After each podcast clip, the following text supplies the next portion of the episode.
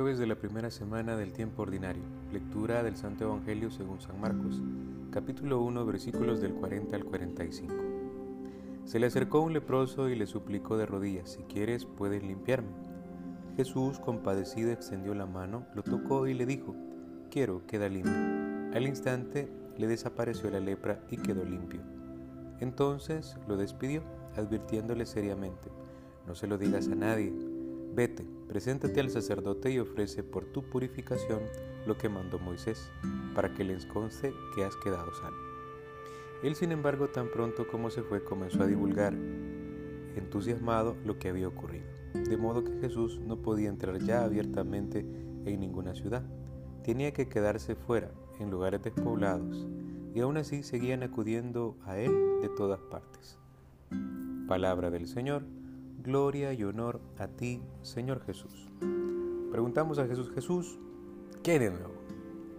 Estamos siguiendo el Evangelio de San Marcos, el Evangelio continuado, y ahora nos topamos con esta escena del leproso. Yo me imagino eh, esta escena como, como un leproso gritando, como se hacía en aquel entonces, leproso, leproso. Eh, y es que todos los que padecían esta enfermedad lo gritaban, de alguna manera para alertar a los demás que estaban cerca para que no se contagiaran, según ellos, o para que no cayeran en ninguna impureza. Podríamos decir que ellos eran mirados como muertos en vida. Y es que la verdad es que su carne se iba descomponiendo y me imagino yo que había un hedor propio característico que pues emitía por parte de la gente cierta repugnancia. Pero este leproso valiente le dice al Señor, Señor, si quieres puedes curarme. El Señor extendió la mano, lo tocó y dijo, quiero, queda limpio.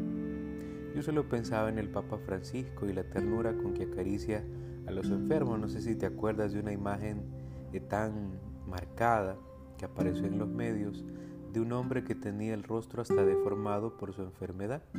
Y el Papa a la primera pues quiso acariciarlo, quiso demostrarle su amor, su cariño, como lo haría Jesús.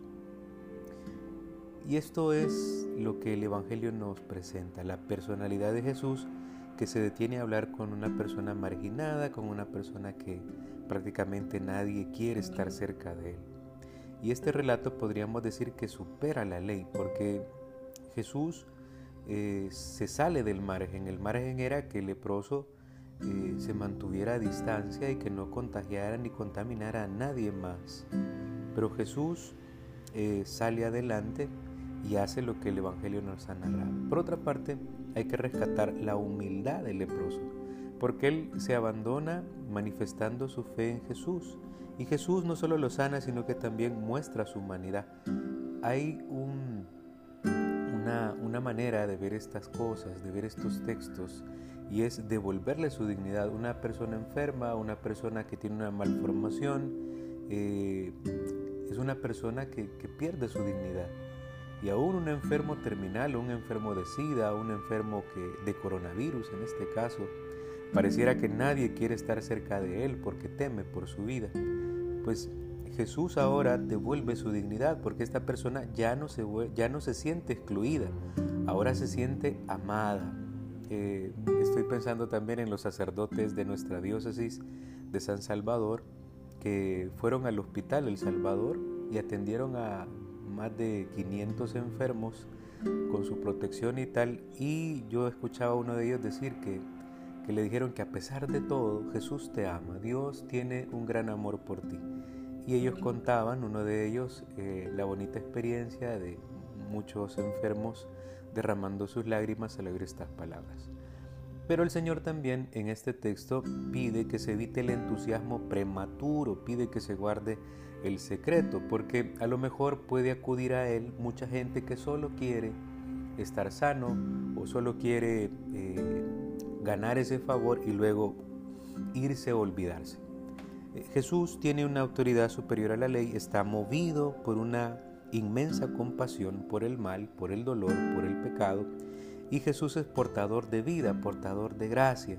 Eh, y esto las muchedumbres no pueden comprenderlo, las muchedumbres solo quieren eh, alcanzar un favor, solo quieren una realización humana, pero no descubren lo que el Señor representa. Y este es como el riesgo en el que cayó el antiguo Israel y es el riesgo que nosotros tenemos, acostumbrarnos a la gracia y también endurecer nuestro corazón. Así que preguntémonos, ¿qué buscamos de Dios? ¿Buscamos favores o realizaciones humanas?